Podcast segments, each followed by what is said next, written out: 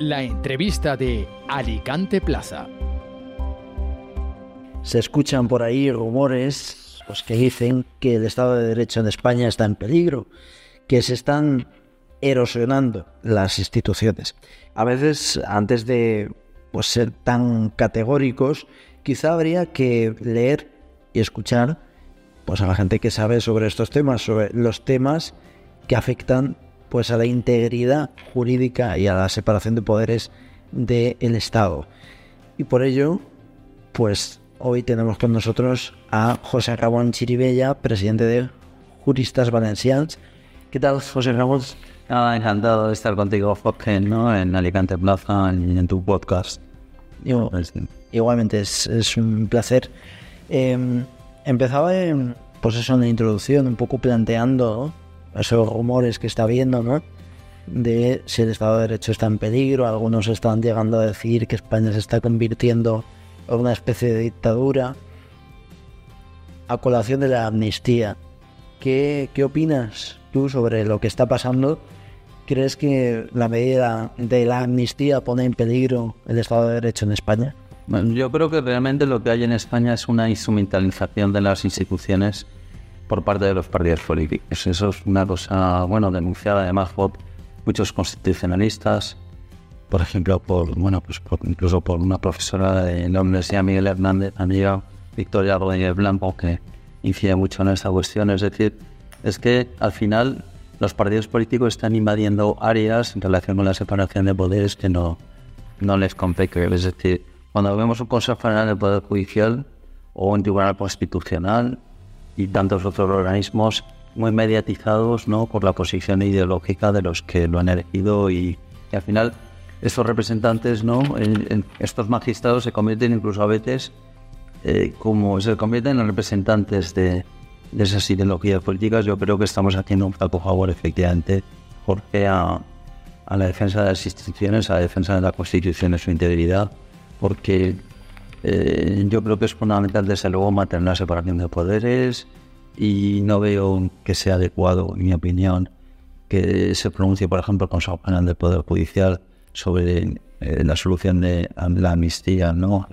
Eh, planteada precisamente por el Partido Socialista y otros grupos políticos antes de que tengamos un texto articulado. Es decir, que de alguna manera eh, hay demasiado ofendismo político y, y, yo creo que, bueno, tenemos que aprender en nuestra historia, tenemos que recordar lo que pasó ¿no? en la época de la Segunda República, cómo se fueron erosionando las instituciones, lo que pasó en la restauración, eh, isabelina, etcétera, para ser conscientes de que compete a los líderes políticos ser responsables, saber hasta dónde tienen que llegar y buscar un poco recuperar desde luego ese espíritu del año 78 que bueno es lo que ha conseguido que, que tengamos una situación política hasta ahora no bastante estable y eso ha contribuido a, corregir desigualdades ¿no? y favorecer eh, el desarrollo en general ¿no? de, de los españoles en España. ¿No crees que precisamente pues esas discrepancias ¿no? entre los poderes, es decir, que el Consejo General del Poder Judicial haya vocales ¿no? que, que se manifiesten en contra de, determinadas medidas llevadas a cabo por el Ejecutivo, ¿no crees que eso pues es un signo de que la separación de poderes tiene buena salud, ¿no? Es decir, a mí me llama la atención eso, ¿no? Porque al mismo tiempo que los que dicen que eh, vamos a pasar a una dictadura, pues no están valorando eso. Es decir, que hay una separación de poderes de que uno de los poderes critica al otro, ¿no? Es decir, ¿no sería más preocupante quizá que los tres poderes fuesen de la mano? Sí, tiene razón. No, yo lo que estaba criticando, Jorge, es que antes de disponer de una propuesta concreta de texto articulado, tener en cuenta que al final parece ser que si se aprueba una ley de amnistía tendrá un largo trámite parlamentario. Es decir, antes de que tener siquiera un proyecto, ya se está pronunciando el Consejo General del Poder Judicial. Eso es lo que yo no veo correcto. Por supuesto que, que entiendo que eso se debe producir, pero yo creo que desde luego tenemos que evitar esa identificación clara en función de dos sectores en todas las instituciones como tenemos en la actualidad. El espectáculo que hemos dado a nivel europeo con la renovación del Tribunal Constitucional, que todavía hay pendiente por cierto vocal por parte del Senado, o bueno, pues no, no es eh, no, no recuerda en absoluto a cómo fue ¿no? la, la creación del tribunal, la categoría de los magistrados que había en ese momento, a partir del año 80, con la ley de orgánica de, y el Tribunal Constitucional. Es decir, yo lo que he hecho en falta es una mayor independencia y, oye, pues más dejarse guiar por un seguidismo partidista que no político, que yo creo que no es, es nada positivo. ¿no? Yo creo que tenemos que fortalecer, fortalecer los valores constitucionales y, y bueno, buscar las personas idóneas con independencia de su carne política. Desde luego. Hablando de la amnistía, ha habido pues eh, juristas que han dicho que la amnistía eh, tiene encaje en la Constitución, ¿no? A diferencia de lo que se dicen pues algunos que dicen que no tiene encaje en nuestra Constitución. ¿Tú qué opinas como jurista? ¿Crees que tiene encaje o no? Bueno, yo, yo mi opinión, la verdad es que es una cuestión mmm, que yo creo que muy poca gente se había planteado hasta hace unos meses, ¿no? Yo inicialmente eh, coincidía con los argumentos, por ejemplo, de Manuel Aragón, que fue ex catedrático de Derecho Constitucional y fue magistrado en el sentido de que, que no tenía cabida eh, la, la amnistía ¿no? en la Constitución por el hecho de que se prohibían expresamente, como, como se ven, ¿no? los indultos, entre comillas, colectivos. Eh, bueno, me parecía un argumento, un argumento de peso. Después de profundizar un poco más en la cuestión, ver los debates parlamentarios que se produjeron, etcétera, y también, bueno, pues un dictamen sobre la cuestión emitieron juristas y catedráticos vinculados, en este caso a Sumar, yo creo que constitucionalmente es posible. Lo que ocurre es que lo más importante, en mi opinión, es ver la motivación de esa, de esa figura. ¿no? Yo creo que políticamente, además, es conveniente que sea posible otorgar una amnistía por diferentes motivos que se pueden producir, pero lo que no entiendo, coincido con Pascual Sala cuando dice que lo importante es identificar la motivación de esa, esa medida de gracia tan importante ¿no? y tan extraordinaria. Si se hace una finalidad para conseguir la, para acceder a la presidencia del gobierno, pues no parece que sea una opción legítima, ¿no? Es decir, eso es un... aparte de que, bueno, pues no se han pronunciado realmente eh, los votantes no tuvieron en cuenta esta cuestión, no sabían qué iba a hacer, ¿no? Eh, los diferentes candidatos ante esta posibilidad, no parecía que esto se fuera a conceder, ¿no? Entonces, bueno, es un tema importante valorar, ¿no? Eh, hasta qué punto el votante era consciente de, del uso que se iba a hacer de su, de su voto, aunque bueno, eh, ya hemos visto, por ejemplo, el, el, respaldo tan fuerte que ha tenido dentro de la militancia del Partido Socialista, ¿no? Esta, esta, la posibilidad de llegar a acuerdos con, con otras fuerzas políticas, más a la izquierda o, o de carácter soberanista catalán y vasco. Entonces, bueno, es un poco... A mí lo que me preocupa especialmente es eh, la relación de subordinación que tiene el ciudadano, ¿no? Y muchas veces y de control político que se pretende por parte de, de al final, aristocracias ideológicas que, bueno, no están pendientes realmente de las cuestiones importantes de la agenda política. Recordemos, y por si alguno se ha perdido, pues que esta amnistía es para que por fin o aparentemente se solucione el conflicto catalán. Y parece que una vez más los catalanes se han salido con la suya. ¿Cómo se percibe? Pues además vosotros habéis incidido mucho en el tema, pues ese salirse siempre con la suya, ¿no? Y que, pues, eh, sin embargo, haya comunidades que prácticamente somos pues el, último el último monólogo. Eh, nosotros en realidad es el tema que más nos preocupa. Bueno, yo siempre diferencio un poco entre los, soberanistas catalanes y, y, la población catalana. Hay que tener en cuenta en este momento pues la representación en el Congreso de los Diputados de las fuerzas soberanistas es solamente de 14 diputados sobre yo creo que tienen más de más de 50 en torno a 48 o 50 diputados son los que corresponden a las circunscripciones catalanas. Es decir, en este momento, eh, bueno, pues quizá la estrategia socialista no, pues ha, funcionado en ese sentido. Eh, con 14 diputados se puede condicionar la vida política de un país. Yo creo, yo creo que no, no se debe condicionar, sobre todo cuando eh, hay que recordarlo. la comunidad autónoma catalana en este momento no está infrafinanciada. Nosotros, la comunidad valenciana, somos la más infrafinanciada del Estado. Tenemos una deuda impropia derivada de esta infrafinanciación de más de 45 millones de euros en este momento. La provincia de Alicante es la que ha participado eh, en los últimos presupuestos generales del Estado eh, muy escasamente eh, de esos presupuestos. Es decir, estamos en una situación que yo creo que realmente se tiene que actuar con, altura de miras por parte de, los partidos políticos y la sociedad civil valenciana debe reaccionar para exigir un trato justo por, parte de, de todos los partidos políticos y en su conjunto del Estado. Es decir, no es razonable que en base a un pacto político entre el Partido Socialista y Esquerra Republicana se vaya a condonar deuda, cuando lo primero que tiene que condonarse es la deuda derivada de la infrafinanciación. Esa es la prioridad. Eso es un poco, para nosotros hay como tres principios básicos. Solucionar el problema financiero de verdad y para siempre, es decir, eh, cambiar el modelo de financiación autonómica, que recordemos que está caducado desde el año 2014 y con estos mimbres todos los años se va a producir infrafinanciación y por eso lo que hay que hacer es atajar el problema, es corregir de verdad ese modelo, tener en cuenta el criterio de población ajustada, tener en cuenta que el Estado de la comunidad valenciana pues muchísimo dinero derivado de los servicios que le prestan por personas que vienen pues, en época turística a nuestra tierra, ¿no?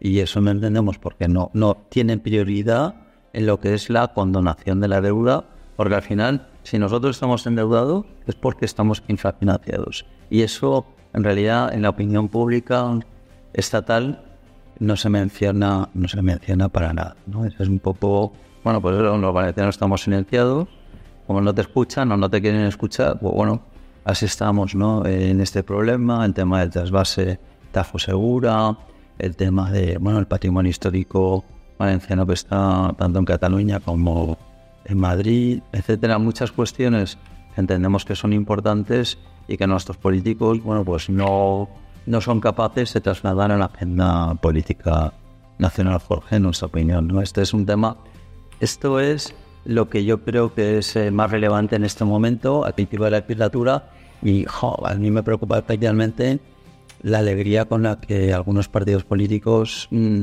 se ponen la camiseta de un candidato y otro cuando realmente no te están ofreciendo ninguna alternativa real para estos problemas que estamos comentando.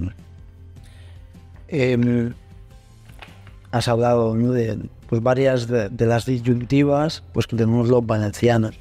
Estamos viendo pues, cómo el Partido Popular, como varios partidos políticos encabezados por el Partido Popular, han llamado a la movilización ciudadana. Durante este domingo, hoy, pues está eh, movilizando pues el, en, las plazas de los ayuntamientos de España. A las 12 ha convocado pues, el, Partido Popular a los partidos. Em, nos movilizamos únicamente pues cuando nos, ¿cómo decirlo? Nos movilizamos como deberíamos para luchar por los intereses de los valencianos, es decir, nos movilizamos como deberíamos para, para criticar la financiación que tenemos. Yo, he asistido a, muchas concentraciones eh, en favor de la justa financiación. ¿no? en Alicante he estado las dos últimas que han habido. Y la verdad es que tengo la sensación de que tiene un carácter demasiado oficial esas concentraciones, o son muy de partido. Y seguramente como por miedo a que los tuyos vayan a estar gobernando y no puedan solucionar el problema, pues no echan toda la carne en el asador en ese tipo de convocatorias. Eh, yo creo que después de tener un modelo caducado desde el año 2014, llevamos ya para nueve años. Si esto pasa en cualquier otra comunidad autónoma, teniendo en cuenta que eso está afectando a la infrafinanciación, a que tengamos peores servicios en materia cultural, en materia de asistencia social, en materia de residencias, en materia de educación de nuestros hijos, pues tiene que motivarnos ¿no? para efectivamente actuar no por la convocatoria de un partido u otro, sino porque es que esto es una cuestión de consenso general y me da igual que, no sé, te el otro día, en, su debate de investidura, enumeró muchas problemáticas autonómicas mencionó que la comunidad valenciana está infrafinanciada, dijo que iban a, o propuso ¿no? Eh, eh, acometer la reforma de la financiación para el año que viene, pero mm, eh, no, no, está, no dio soluciones, por ejemplo, respecto a la condonación de la deuda, ¿no? Por ejemplo, ¿no? Es decir, estamos poniendo parches y hay que tener en cuenta que hay comunidades en España que están muy bien financiadas y no tienen ningún interés en mover eh, esa patata caliente para todos. No sé, los valencianos desde luego tenemos muchos motivos, especialmente en las comarcas de la provincia de Alicante, para ser más exigentes y más exigentes con nuestros políticos. Yo creo que, yo creo que bueno, pues cuando venga aquí eh, eh, Sánchez, cuando venga Fijo, aparte de aplaudir, lo que tenemos que hacer es pedir. Pedir, pero porque es justo, no por un motivo injusto. Los valencianos en general somos eh, gente bastante solidaria, ¿no? Y nos damos a los demás. Decimos siempre de no queremos ser menos que ninguno. ¿eh? Estamos siempre muy... Pero claro, es que la, la situación es la que es. Nosotros y los murcianos los más infrafinanciados. Y además eh, hay una diferencia de 8 puntos porcentuales respecto a la media. Eso es mucho, ¿no? Eh, lo nuestro, nuestra infrafinanciación, perdón, nuestro endeudamiento no es como en el caso de los catalanes, porque hayan acometido, eh, hayan abusado, entre comillas, ¿no? de sus mm, políticas financieras. Nosotros en realidad es que, bueno, estamos infrafinanciados y por eso yo creo que lo primero, lo más urgente es condonar la deuda y desde luego buscar un nuevo modelo de financiación y hacer un trato justo respecto a lo que es la compensación de la deuda eh, a posteriori. Y yo he hecho en falta que tanto en los acuerdos en PSOE y Sumar y bueno, también del Partido Popular en su momento no se incide lo suficiente en esta cuestión que es vital para nosotros. Hablando precisamente pues un poco ¿no? de la falta, lo que comentábamos antes, ¿no? de las manifestaciones, a mí me sorprende mucho la tranquilidad y creo que los pocos que habéis incidido en ese tema habéis sido vosotros. Escribisteis un artículo precisamente en Valencia Plaza hablando de ello, pues de que el acuerdo de gobierno de Partido Socialista y Sumar había sido, las propuestas de la comunidad valenciana habían sido un copiar y pegar de hace cuatro años. A mí me llama la atención cómo ha pasado pues eso de puntillas, Es decir, ¿crees que mm, somos... Eh, eh, ¿Qué opinas, no? Para empezar de, ese copia y pega, ¿no? ¿Crees que es un, un engaño a la ciudadanía? Yo creo que es un pacto absolutamente insuficiente. Hay que tener en cuenta además que, que bueno, estamos hablando de que Compromís Sumar aquí en la Comunidad Valenciana tiene cuatro diputados cuatro diputados eh, con esta aritmética parlamentaria podrían ser eh, fundamentales, ¿no? Hay que recordar que en teoría Compromiso es un partido eh, nacionalista, ¿no? Es decir, yo consulto el acuerdo firmado en el año 2020 entre Balborín con un diputado y el Partido Socialista, en donde hablaba claramente de plazos para corregir el modelo autonómico financiero, que se incumplió porque estaban hablando de que en ocho meses había una propuesta concreta y se incumplió, pero había un plazo. O de la situación de las cercanías, la provincia de Alicante, en la provincia de Castellón, de ampliarlo. Había cuestiones mucho más concretas que en un pacto genérico suscrito en el PSOE y Sumar, que por no incorporar, no incorpora, sí, menciona que la, comunidad valenciana está financiada, pero no establece plazos y tampoco habla de la condonación de la deuda eh, derivada de nuestra financiación. Yo creo que es, es un, un, acuerdo muy genérico que sobre todo contrasta con el detalle del resto de acuerdos suscritos por el Partido Socialista con el BNG, con, eh, con Esquerra Republicana, que entra mucho más en detalle a lo que interesa a los catalanes, eh, con el que firmará en breve con el Partido Nacionalista Vasco, que no seguirá la zaga, obviamente, y también con el de, el de Junts, ¿no? Es decir, estamos hablando de que realmente están actuando estos grupos políticos como, bueno, buscando los intereses de su comunidad, eh, y eso yo lo he hecho falta desde luego en el acuerdo eh, PSOE-Sumar, es muy completo. La cosa es que, claro, los aparatos de los, de los partidos políticos intentan vendernos unos mensajes que no siempre son coincidentes con la letra pequeña. Y en mi opinión, hay motivos más que suficientes para desconfiar de los gobiernos de Sánchez y Yolanda Díaz respecto a los compromisos valencianos, pues porque, bueno, la provincia de Alicante era la más eh, infrafinanciada en los presupuestos generales del Estado. Eso tiene que ser motivo, ¿no?, para ser, estar especialmente alerta, como es lógico, por ejemplo. ¿no? Esa infrafinanciación sí que es verdad que afecta, desgraciadamente, a gobiernos de los mismos, de los de todos los signos, ¿no? Recordemos que, eh, por ejemplo, la provincia de Alicante fue la más infrafinanciada en los últimos presupuestos de Mariano Rajoy, ¿no? Es decir, que... También, también. No, y, nosotros ha sido... Muchas veces cuando esto se escribe como arma política, hay que recordar que también pasado así. Pues por eso precisamente, es decir, eh, estamos cargados de razones los valencianos, ¿no? Para no, no, entre comillas, no... Eh, coger las banderas de los partidos políticos eh, sin hacer una reflexión previa respecto al grado de cumplimiento de exigencias básicas ¿no? para nosotros. Yo creo que es un condicionante que te ten en cuenta. ¿Es útil compromiso como partido?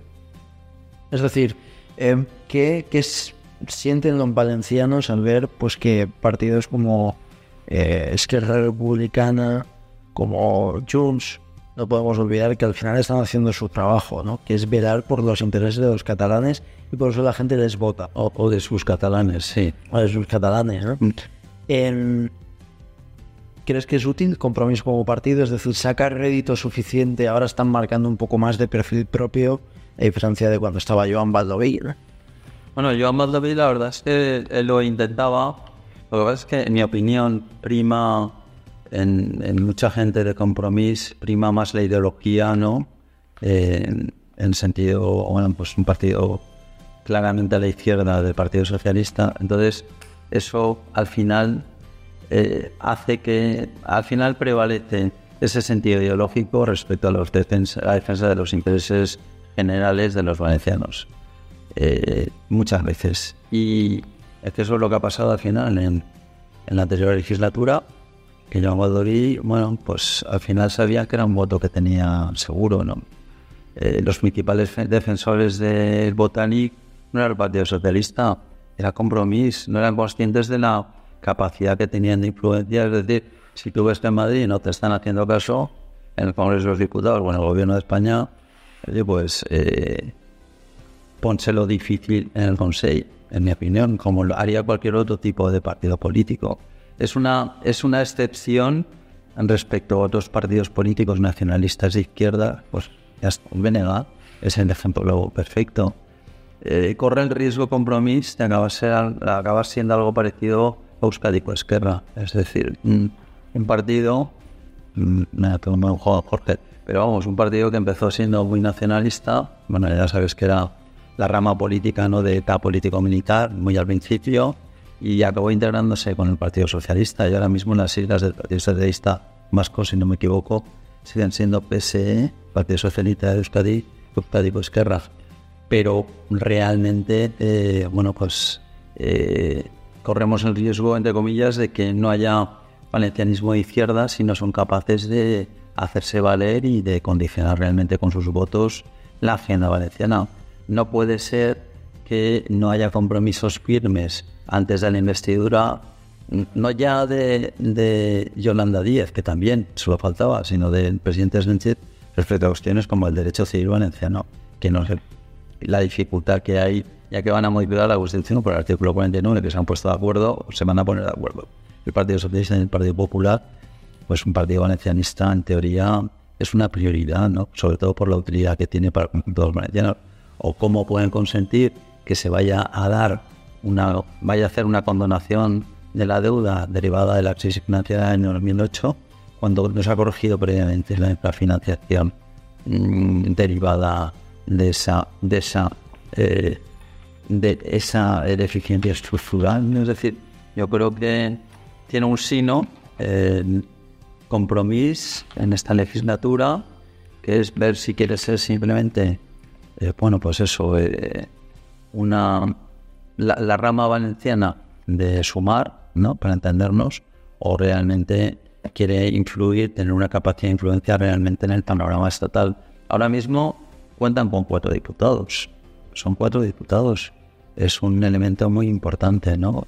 Cuatro diputados, bien, hay dos directamente de compromiso, otro es Esquerra Unida y Chema Guijarro, que es una persona muy competente que se han diputado por Alicante, pero ellos han presentado como un programa electoral. Y el programa electoral, la gente fundamentalmente no les vota por ser de izquierda, les vota por defender los intereses valencianos. Si no lo hacen correctamente, pues eh, yo creo que estamos ante una, una, mm, situación realmente mm, eh, extraordinaria en el panorama político español. Porque siempre, es que siempre en las votaciones decisivas el voto de compromiso no tiene ni que discutir. Y es una lástima que no haya tenido interlocución directa compromiso en la negociación eh, de la investidura de Sánchez directamente con el Partido Socialista, teniendo de las cuatro diputados. Chema Guijarro no hubiera sido diputado por Alicante sin el apoyo de compromiso, obviamente. Entonces, oye, pues estos son un conjunto de circunstancias que a lo mejor tenemos que decirlas muchas más veces en los medios de comunicación para que realmente vean que eh, somos, somos conscientes de que eh, esto tiene que pasar. Yo no le digo a Compromís que vote en contra, pero oye, si no te cumplen tus mínimas expectativas, pues abstente. No te digo que votes a la derecha, pero al menos no negocia, negocia temas que son muy importantes para la ciudadanía. Si no, pues nos convertimos ¿no? en, partidos pues que no, no creo que pueda calificarse realmente de nacionalistas, ¿no? sino simplemente de izquierdistas de eh, valencianos. Pero ya no es un elemento primordial. Yo creo que es, en este momento yo creo que es muy importante primar la agenda valenciana porque de otros temas sociales ya se van a encargar otras fuerzas políticas, pero si no somos los propios valencianos los que nos encargamos en estas cuestiones, pues va a ser muy difícil que alguien se preocupe por ellas y al pacto republicana eh, con el PSOE me remito. Es decir, fijaros en el nivel de concreción que tiene y compararlo con el del PSOE y Suma respecto a las cuestiones valencianas. Es una, es una realidad insultante, ¿no? Otra de vuestras luchas, precisamente la has mencionado, que es el derecho civil valenciano. ¿Por qué necesitamos los valencianos un derecho civil propio? Bueno, pues lo necesitamos para eh, hacer la vida más fácil en muchas cuestiones a los ciudadanos y sobre todo porque es una cuestión que históricamente teníamos y que eh, estatutariamente en la primera versión del estatuto ya estaba prevista en el año 82 y después también en el año 2006 la verdad es que la recuperación del derecho civil valenciano, es decir, el poder legislar sobre cuestiones de derecho de familia, de derecho sucesorio, por ejemplo, en, por ejemplo en el ámbito de la sucesión de la empresa familiar, que tiene una utilidad inmediata, cuestiones como la capacidad de desheredar a los hijos ingratos, bueno, valorar si puede ser mejor un régimen de separación de bienes respecto al, al de gananciales que hay ahora mismo como régimen económico matrimonial previsto eh, eh, en efecto de acuerdo ¿no? en el Código Civil, es decir, tener la posibilidad de hacer un derecho más propio a nuestra idiosincrasia, es el derecho más cercano, ese derecho privado, porque los valencianos históricamente somos más dados a, primar la autonomía de la voluntad, ¿no? Es decir, que en otros territorios de, España. Es decir, y hay que recordar además que hay otras seis comunidades autónomas que también tienen un derecho civil propio. Estamos hablando de Galicia, de País Vasco, de Aragón, de Mallorca, eh, de Cataluña y de Navarra.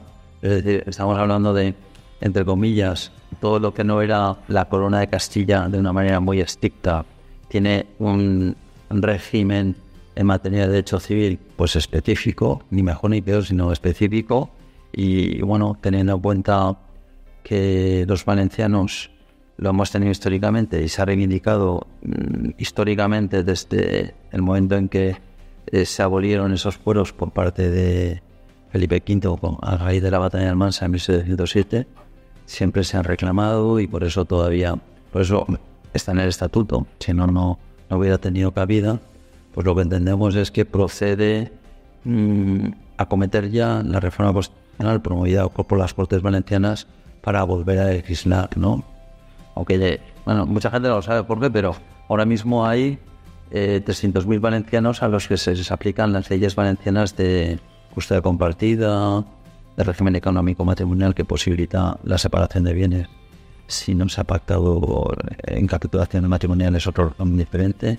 Y también bueno, la posibilidad de dotar de efectos civiles a las uniones de hecho, ¿no? Es decir, oye, eh, hemos intentado por parte de las Cortes Valencianas legislar en cuestiones importantes, ¿no? Que afectan a los ciudadanos, modernas, eh, no, no con los criterios, lógicamente, de los pueblos medievales, ¿no? sino aprovechar la, la competencia para hacer más, bueno, más adecuada ¿no? la vida de los ciudadanos en general. Yo creo que en ese tema tenemos muchísimo recorrido y, y nuestros vecinos, ¿no? De variedades de Cataluña, Aragón, lo están aprovechando, pues, eh, sobre todo, pues, para garantizar, por ejemplo, la pervivencia de las empresas familiares. Si una empresa familiar tú has estudiado Derecho, pero sabes, ¿no? Es decir, tienes el, el creador de la empresa, el, el, alma mater. Eh, me resulta que cuando fallece tiene que repartir la empresa entre tres hijos, incluida la gestión, pues muchas veces se ven abocadas, ¿no? Al fracaso, a la ruina, ¿no?